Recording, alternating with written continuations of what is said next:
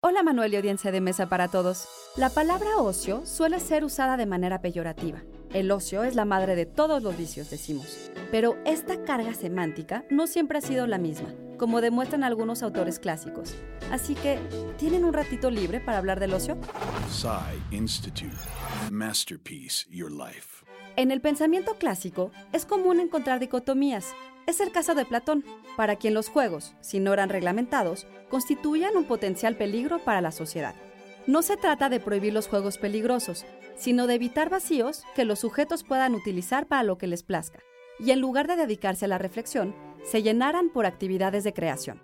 En contraste con su maestro, Aristóteles no condena el tiempo de ocio. En la metafísica, explica que el ocio implica una posibilidad de construcción que no se da de manera inmediata.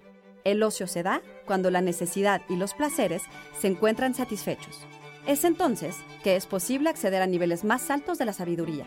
Así, la construcción de conocimientos superiores no deriva de las ciencias que resuelven necesidades, sino que se da una vez que éstas han sido trascendidas. De esta manera, es necesario considerar una alternativa que inscriba ambas posibilidades. El cine comercial, por ejemplo, no demanda la reflexión de la audiencia, cuando el cine de arte o de autor se arriesgan a experimentar. Existen así distintos públicos y por tanto mercancías diferentes y también cierto poder de decisión respecto a cómo hacer uso del ocio. El ocio no es bueno ni malo, lo que cuenta es lo que hagamos de él.